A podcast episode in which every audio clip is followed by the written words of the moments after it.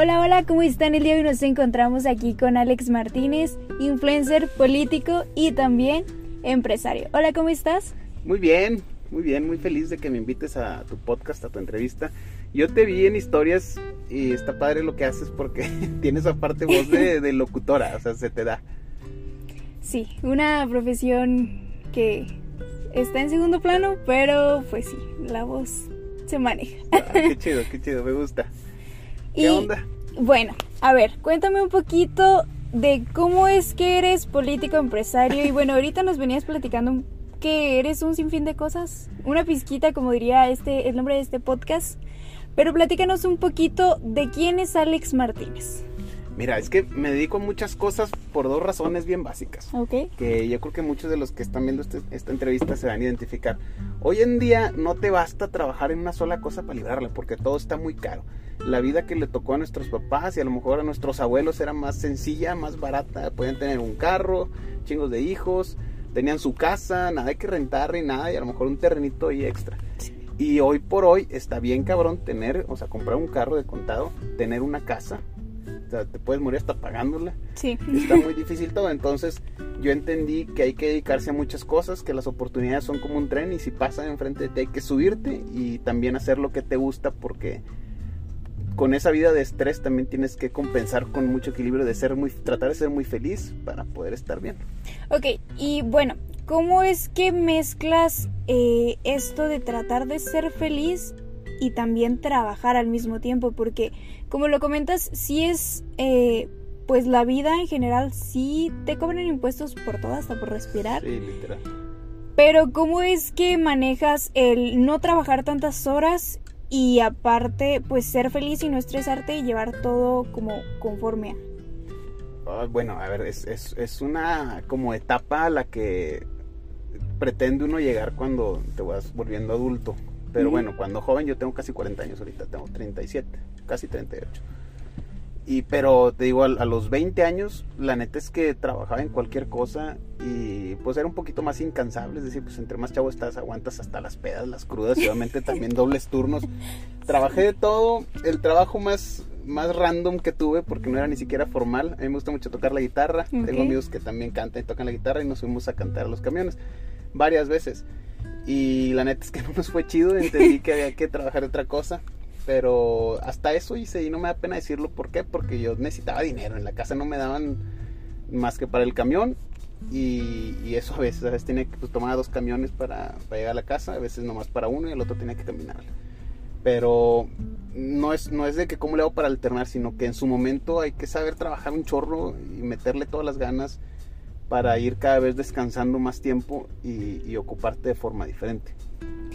¿Y cómo es que te volviste empresario? ¿Cómo, ¿Cómo es que creaste una empresa? Sabemos que una empresa no se crea de la noche a la mañana No, y que nada. nadie gana la lotería tan fácilmente. No, Entonces, no, es bien difícil. sí, ¿cómo es que, pues, primero que nada empezaste a emprender para, pues, para tener un negocio? Mira, primero eres emprendedor y yo siento que la diferencia entre emprendedor y empresario es que el emprendedor no paga impuestos y el empresario sí. IVA y, el ISR. Pero lo primero que, que hice y fue en un momento de reflexión en mi casa que dije, esta madre está muy jodida, o sea, ya mis papás hicieron y, se fundieron las pestañas leyendo, estudiando, trabajando por nosotros, ya me toca a mí. Tengo 17 años y estoy en la universidad y tengo que chingarle, pero ¿cómo le hago?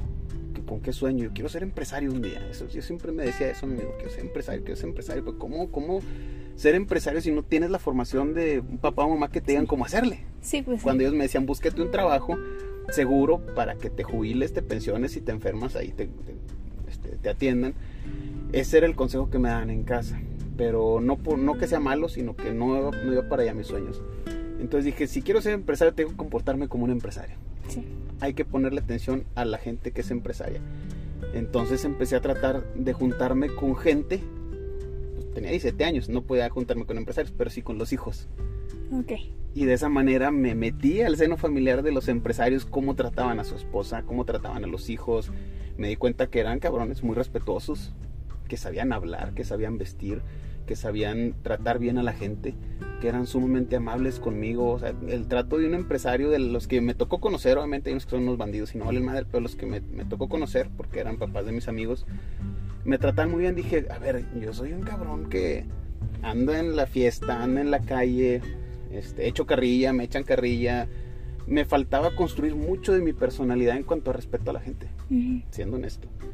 Y a los 17 años lo entendí. empecé a respetar, empecé a ponerle atención a la escuela, empecé a cambiar de amigos, a la chingada, a los que no servían a juntarme con gente que sí me sumaba. Ahí empezó la construcción de un empresario. Muchos piensan, pongo la empresa, la idea chingona, invierto un préstamo. No, la primer parte eres tú. Ese, es como que el, consejo más importante que les puedo dar porque es lo que a mí me funcionó. Una vez que cambias tú, cambia tu entorno, cambian tus amigos, cambia la forma en que te ve tu familia, cambia hasta tu pareja. a veces, bueno, a mí me tocó que me dejó con la que estaba porque le gustaba que fuera medio bandido, que fuera o sea, le gustaba el pedote, que fuera peleonero y ya no quería todo eso. Entonces, pues cambió todo mi entorno y, y, y en una plática con un amigo que teníamos la misma sintonía de ser empresarios, soñadores, este, hicimos la primer, el primer emprendimiento de una agencia de publicidad. Ok aquí en Saltillo. Él era muy creativo y yo era muy bueno para las ventas. Entonces, pues de ahí empezamos a hacer como que mancuerna. Después ese emprendimiento lo convertimos en una empresa. Cuando nos pidió un cliente ya más grande, nos pidió una factura y dijimos, no, ya, vamos a dar el brinco. Y, y bueno, ¿nunca tuviste miedo al emprender? Mucho, todavía. ¿Y qué haces o qué hiciste como para vencer ese miedo, para decir, pues como se dice coloquialmente, pues ponerlos todos en el sartén y así que se cosan, literal.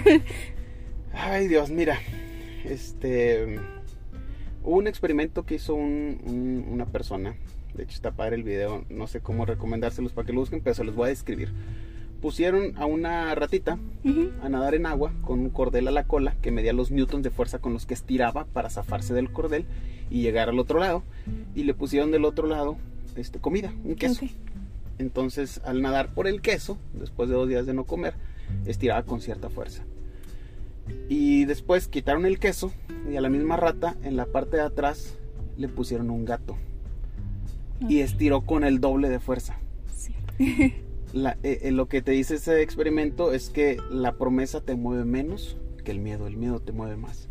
Y yo en ese entonces tenía mucho miedo de que llegara a mi edad adulta y que a mi papá este, que se enfermara y no pudiera yo atenderlo, tener que llevarlo en un taxi al seguro a que se atendiera.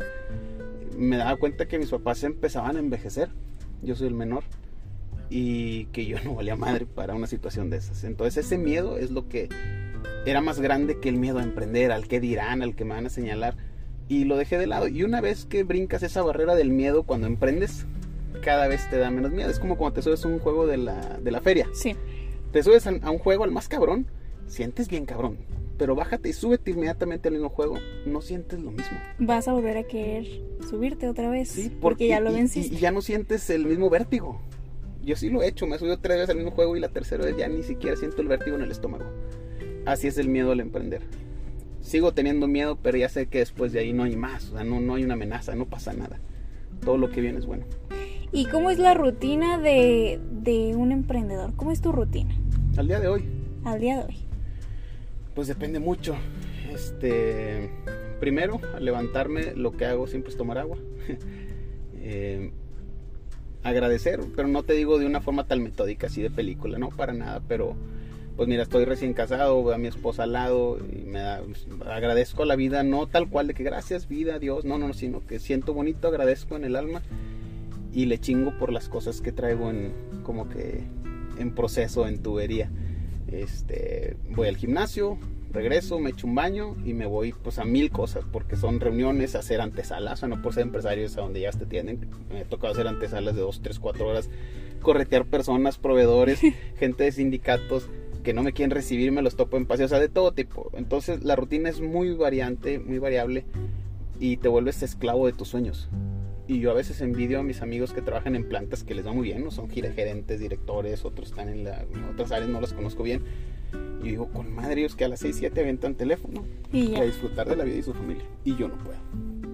Porque esas son las cosas que un empresario tiene que cobrar en un, en un corto plazo, pero en un largo plazo pues ya. Pues me da, no es que un día deje de hacerlo, quizá el día que, me llame Diosito siga haciendo lo mismo, sea la edad que tenga, pero me hace feliz el planear, el construir, el, el administrar, el controlar un proceso para que resulte con éxito. Y, y, en ese proceso construir equipo con más gente, eso me hace muy feliz. Ok. ¿Y cómo es que, bueno, eres empresario, pero cómo es que pasaste a ser influencer? sí, o sea, sí se relaciona un poco, pero ¿por qué? O sea, ¿por qué dijiste un día me voy a grabar y a ver qué pasa o cómo? No, mira, en redes sociales yo soy muy curioso y desde que se inventaron las redes sociales, pues está más chico que Facebook, pues ahí voy a abrir mi cuentilla a ver cómo funcionaba y ahí la dejé. Y luego Instagram igual, Twitter igual. Y en Twitter en particular, en ese entonces me hice contratar por un, que fíjate, era político, él era funcionario público más que político. Y me decía, tienes que ayúdame con mi Twitter, tú estudias merca. Y yo de qué madre, pues cómo ojalá Twitter, me puse a investigar, a entender, a, a mover mi cuenta. Y esta persona quería que subiera como que efemérides. Hoy es el día del cocinero, hoy es el día, eso a la gente le vale madre. Y yo en mi cuenta empezaba a subir primero este chistecillos. Y luego este, cosas de reclamo, eso le gustaba más a la gente. Y luego empecé a subir como reflexiones. Y te das cuenta que con las reflexiones le das voz a mucha gente que quiere dar indirectas o que encuentra en tus palabras lo que ellos estaban sintiendo o pensando y te dan retweet. Entonces, ¿no? Entonces me hice un Twitter con 230 mil seguidores cuando aquí el que tenía más era yo creo el gobernador en turno con 20 mil seguidores, una cosa así. Me aburrió el Twitter y luego regresé a Facebook. Topé mis seguidores en, amigos en Facebook, abrí la fanpage, pero quedó ahí como que muertía con 5 mil seguidores. Y luego Instagram, que tenía mis 2 mil, 3 mil seguidores, lo hice público y empecé a grabar el negocio de un amigo. De que, eh, pues aquí estoy, él vende botas, la bota fina, de hecho, es de Fabián Núñez. Y, empecé a grabar sin saber ni qué estaba haciendo, ¿sabes? Pero como que a la gente le gustó, porque eran los primeros de Saltillo, hombres, porque había mujeres que lo hacían, pero hombres que grababan cosas para hombres. Sí, sí. que aquí hay botas, aquí hay cintas, y también, a ver, mujeres, aquí hay este, pantalones para mujeres, de todo. Y eso empezó a gustar mucho y empecé a encontrar en Instagram una manera de hacer catarsis a lo que yo sentía o pensaba en cuestión de empoderar a la mujer por mi hermana. A mi hermana ahorita gracias a Dios está súper bien, pero en ese entonces pasaba por un proceso que yo sabía que él era muy difícil por una separación eh, con un bebé y demás. Entonces yo le daba indirectas a través de mis videos a mi hermana para que ella se, se alivianara, que buscara a alguien bueno, que buscara el amor nuevamente, que no se sintiera menos por ser madre soltera, etcétera. Entonces empecé a subir eso y me di cuenta que como mi hermana había miles de mujeres más. Entonces de ahí como que agarré esa causa y también grabo de todo, pero en particular esa la defiendo bastante por eso. ¿Y cómo es que, eh, bueno, sí, cómo es detectar a un cucaracho en, la vida cotidiana? O cómo tú, como Alex, dices, este es un cucaracho y pues así no. Eh, yo creo que eh, estamos en una, usted, usted es más chiquita que yo. Yo creo que, mira, la generación de nuestros abuelos era suficiente con ser, es decir, es el doctor de la familia, de la ciudad, el ingeniero, el, eh, o sea, el ser algo. Y luego después la generación de nuestros papás era ser, sí, pero también tener. Es el que tiene la ferretera, es el que tiene la tiendita, es el que tiene el rancho, es el que tiene. Y ahorita no basta con ser, o sea, puedes ser licenciado, doctor, lo que sea, y no te alcanza para estar a tu madre, como tú sueñas. Y tenerte es muy difícil, entonces es una generación de aparentar bastante. Y en esas apariencias se disfrazan muchos cucarachos y también cucarachillas, porque hay bombones también que se pasan de listas, pero vamos a hablar de los cucarachos. ¿Cómo identificar a un, a un, a un tipo así? Pues generalmente te hablan de cosas banales, de dinero, de viajes, en sus redes sociales están aparentando, dando como que esas señales que se equipara con un perfil de una mujer que nomás está enseñando escote, que nomás está enseñando cosas que son un poquito más banales. Entonces, pues no está como darte la oportunidad, porque sí hay que vivir, sí hay que descalabrarse y sí hay que levantarse también. pero generalmente traen como que pláticas muy banales, los que son de ese tipo de, sí. Sí, les preguntas por qué quieren andar contigo y no te responden y pues ya. No. Como quiera el hombre siempre le va a sacar al compromiso, porque somos muy miedosos y la mujer siempre va a tender al compromiso, porque biológicamente pues es lo correcto y la mujer es la quien construye la familia, ¿no? Pero depende de la etapa en la que encuentres al hombre. Yo recuerdo que tuve etapas en donde estaba en construcción y en, por encontrarme a mí mismo y quizá no me di la oportunidad de estar con mujeres que eran grandes prospectos, hablando de mis exparejas, ¿no? Y después ya cuando conocí a mi esposa, yo creo que yo estaba en una etapa, estábamos en el timing los dos de que era algo bien. Y ella me tuvo la paciencia para que yo me reconstruyera y terminar siendo lo que soy hoy. Y, y bueno, ¿cómo es que la conociste? Bueno, sabemos que, que tú quieres mucho a tu esposa, pero es ¿cómo es que la conociste? O sea, ¿no tuviste miedo de decir, ¿por qué ella me está tirando la onda? ¿Yo qué tengo? o así. No, hombre, e, ella me salió en Facebook una vez, hace chingos de años. La agregué, me, la neta es que me gustó y la agregué. Y de repente me salí, me salí y me la topé en, una, en un antro, en un bar. Y me hice amigo de sus amigas para llegar a ella.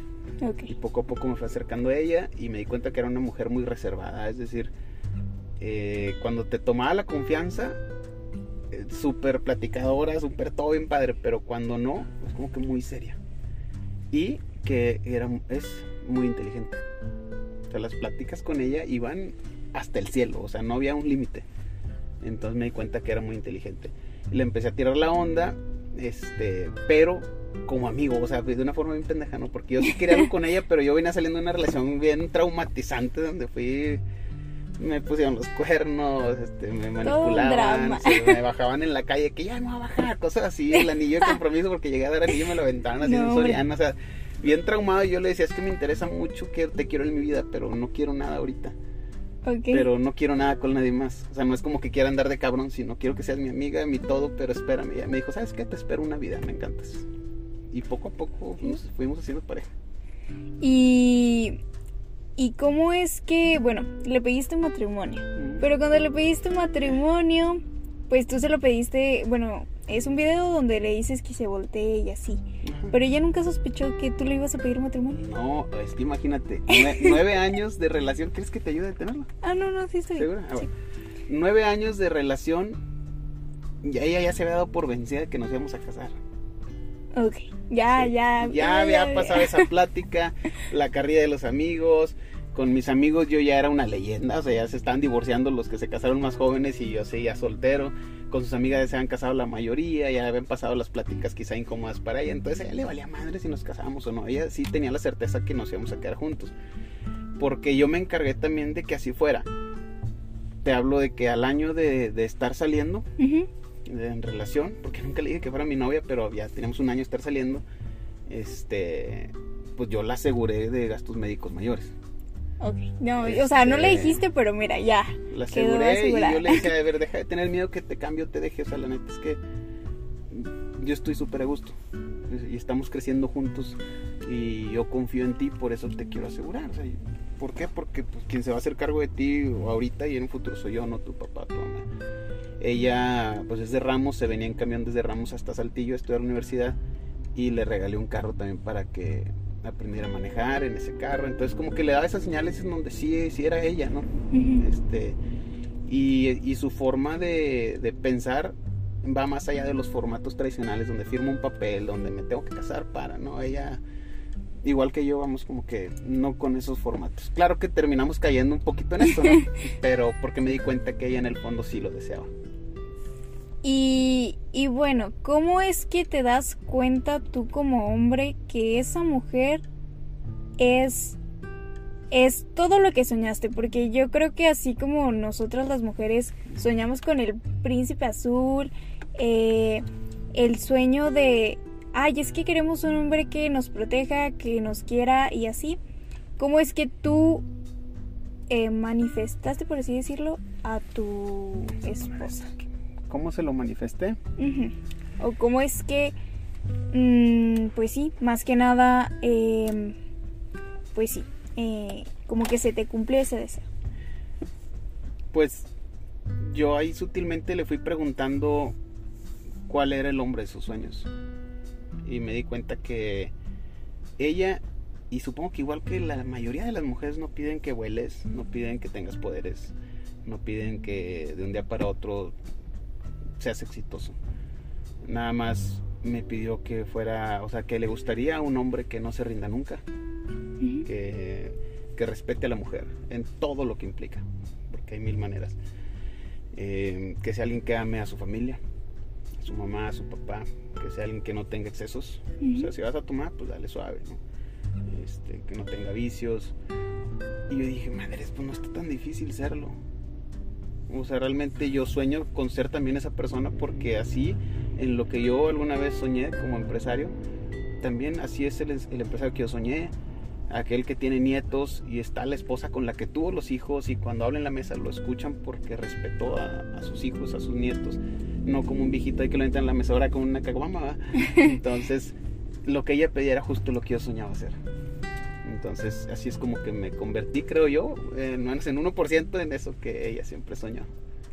O sea, el, hilo rojo se juntó completamente. Bien cabrón, o sea, así pasa.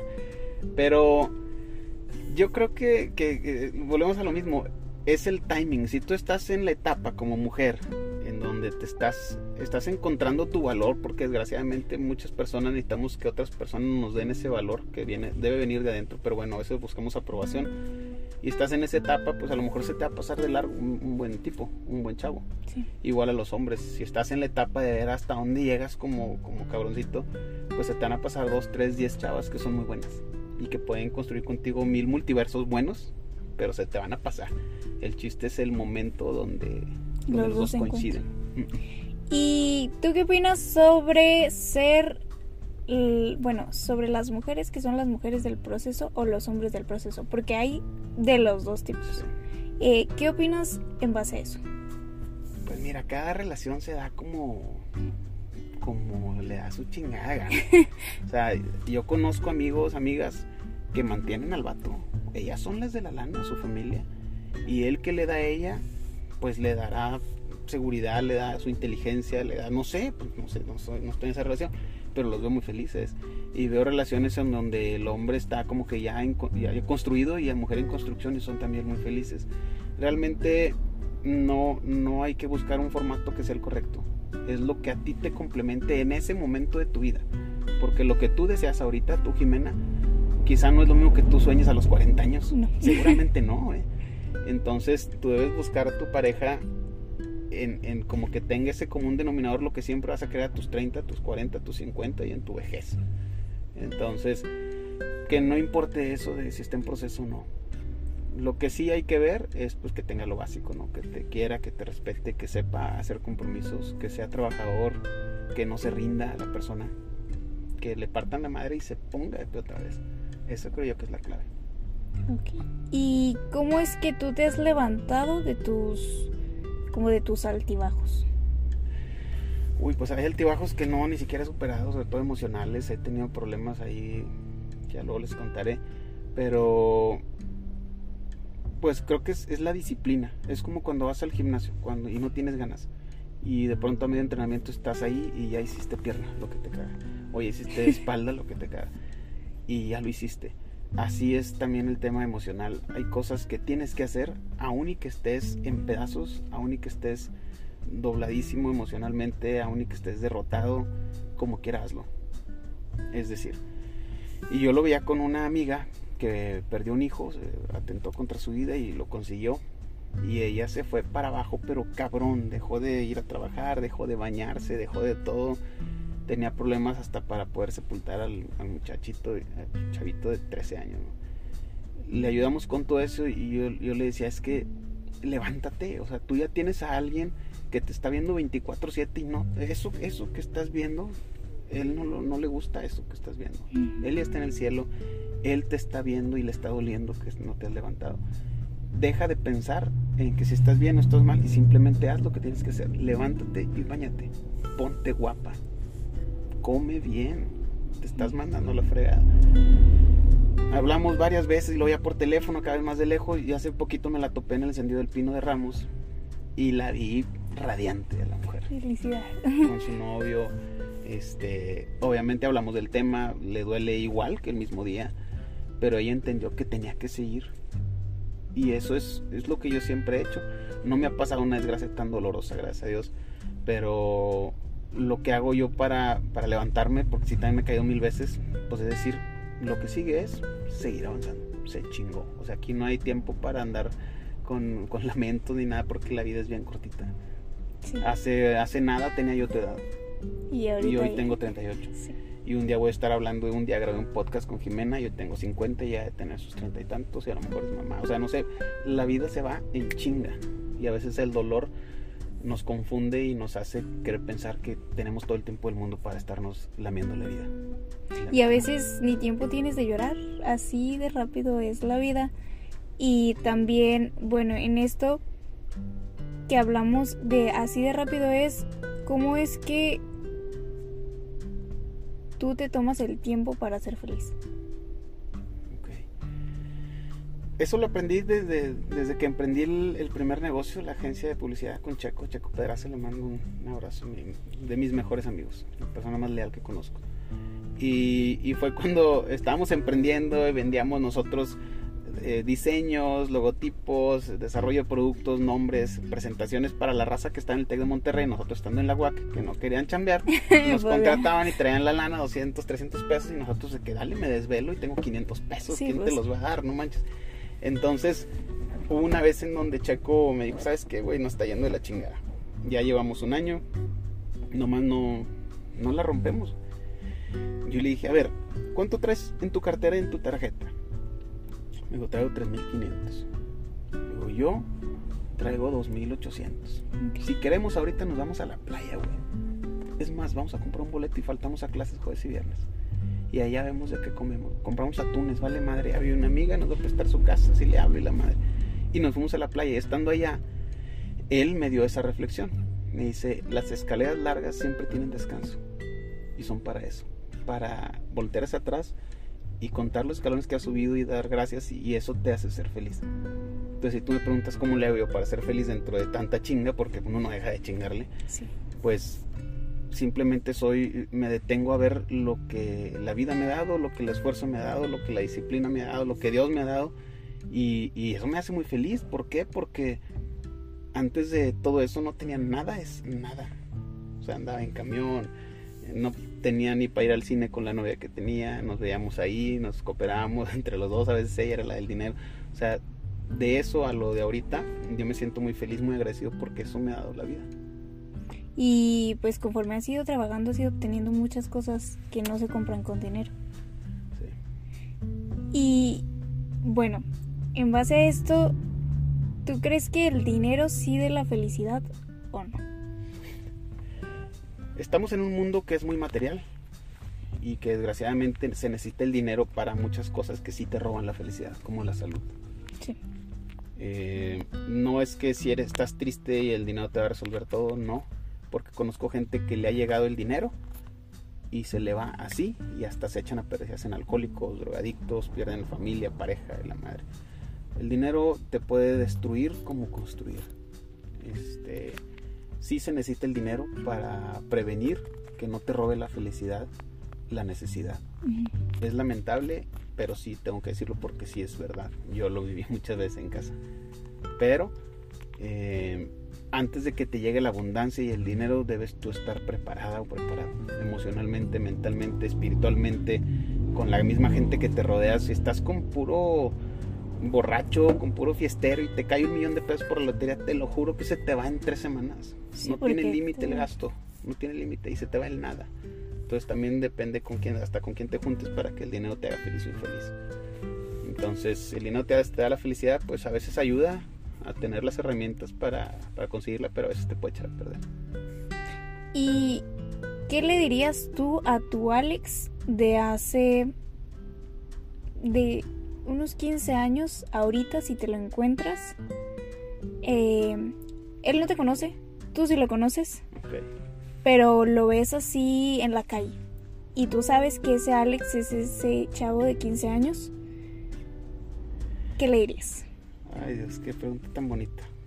Este. No sé, quizá, quizá, sí, sí te voy a decir que le diría, pero si realmente eso pasara, yo creo que no le diría nada. Para que pase por todo lo que pasó. Para que sufra todo lo que sufrió. Para que aprenda a valorar.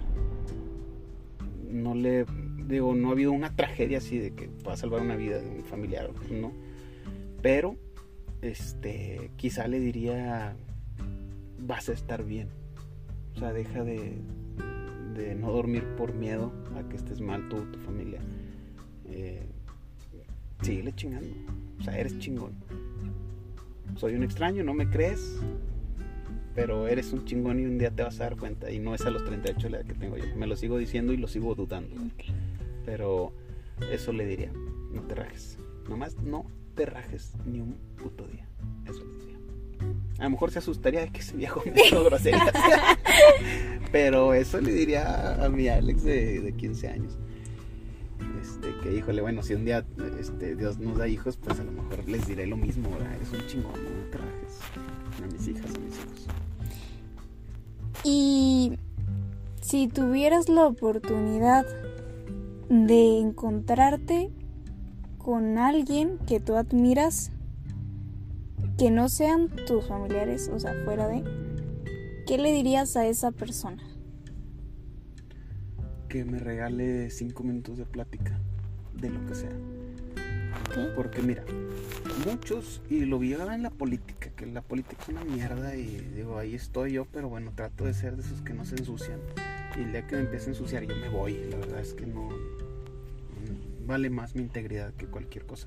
Pero bueno, ¿qué, qué, qué le diría a esa persona? Es que se nos está haciendo de noche, raza. Ahí estamos. Eh, que me dé cinco minutos de plática y lo que he aprendido, porque muchos políticos dicen, no, admiro a tal, tal personaje, no voy a decir uno. Pero los mejores consejos y los que están, sí, al alcance de cualquier persona, no de los ricos, no de los millonarios que sí pueden ir a lo mejor a platicar con esa gente, está en la gente en la calle. Pero cuando aprendes a escuchar, aprendes a admirar pequeñas cosas y con eso te puedes construir de una forma más sólida que un pinche libro de una autobiografía en donde dijo mil mentiras y no dijo que la neta lo ayudó su familia, que robaron, que corrompieron, que no te dicen la neta. Pero si escuchas el consejo de alguien, de un adulto mayor o de un joven, hay, valor y hay coraje en mucha gente y a veces la pasamos desapercibida. Por ejemplo, los que están viendo este video, ella fue la que me dijo, eh, grabamos un podcast. Eso, es- eso es tener coraje, eso es tener arrojo y ahí, y ahí se tiene que reconocer. Y de esas actitudes yo aprendo.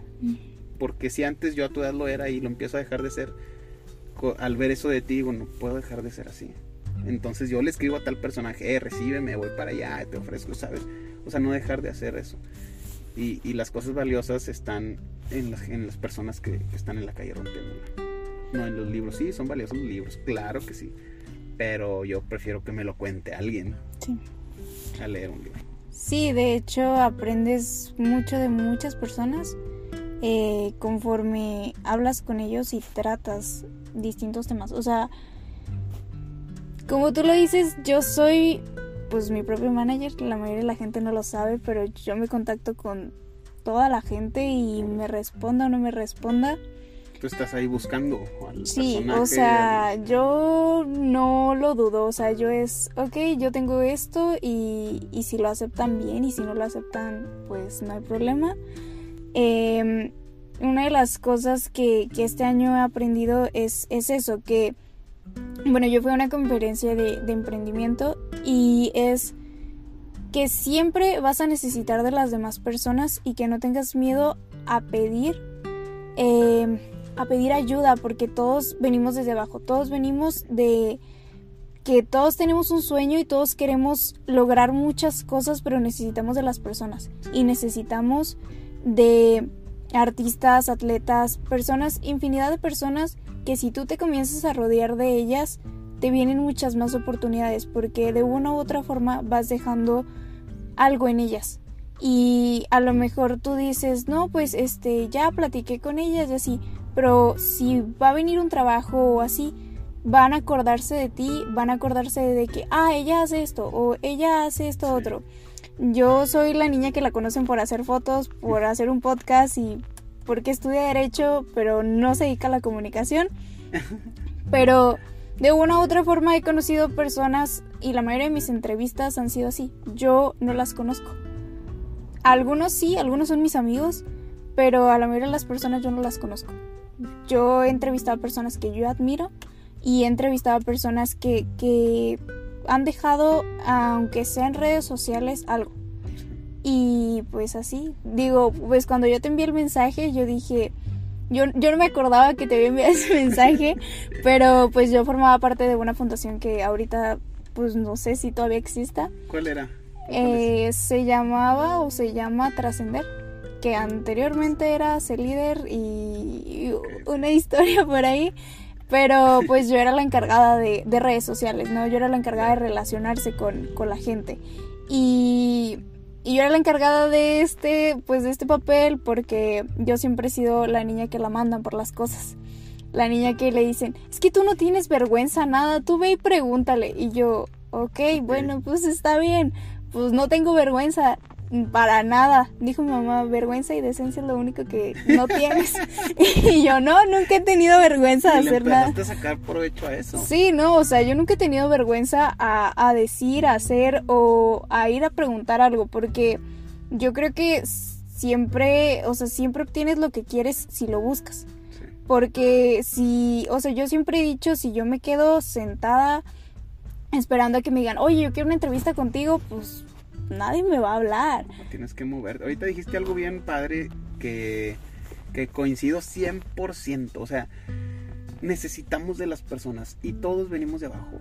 Me puedes mencionar al más millonario de México, un Carlos Slim. Escárvale a su abuelo, tatarabuelo y viene de no tener nada. Pero no hay una biografía, biografía de esa persona, solo de Carlos Slim. Exacto. Entonces, rodeate de personas que estén en la lucha, que no se rindan, y yo te soy sincero, cuando me mandaste el mensaje y me metí a, estoquearte, a ver quién eras, y la madre dije, está bien chiquita. ¿Qué, qué, huevos, digo, no sé si pueden decir palabras así en este, No, sí, sí. Qué, huevos, o sea, esas son las mujeres que necesitamos, que, que les valga madre, avientan mil ganchos y uno jalar, ¿sabes?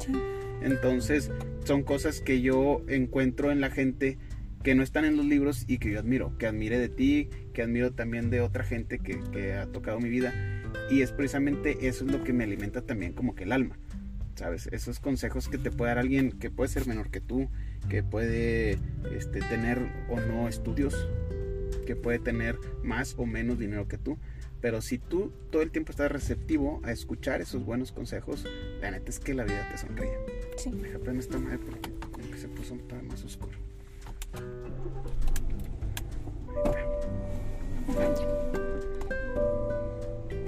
¿Qué más? Y sí, es la verdad es que sí te sonríe muy bonito y aparte pues aprendes mucho de muchas cosas. Pero bueno, a ti ¿qué es lo que te gustaría que la gente se quedara de ti? O que dijera Alex Martínez es así. Eh, no sé, nunca he pensado bien eso. Es como tratar ya de en un legado o algo así la verdad no he pensado en eso. Yo eh, ya no voy tan seguido, pero empecé a ir con una psicóloga, con Katia. Ya no voy con ella, que está en Ciudad de México. Pero ella, ella eh, me ayudó a desmenuzar varias cosas que yo traía que a lo mejor muchos de ustedes pueden traer. Yo me sentía solo en medio de muchos amigos. Y yo decía, ¿por qué? Si sí, tengo muchos amigos, pero me siento solo. O sea, siento que no tengo un valor en este grupo, que no tengo un valor acá. Y, como para hacerme parte de un grupo, para encajar, yo era el que aceptaba todo. Es decir, ¿quién hace esto? Yo. ¿Quién va a esto? Yo. ¿Quién pone esto? Yo. ¿Quién? Yo, yo, yo. Quería servirle a todos. Para así tener como que la aceptación de la gente. Y eso me ayudó, uno, sí, a tener una infinidad de amigos y grupos de, diversos de todo tipo. Este.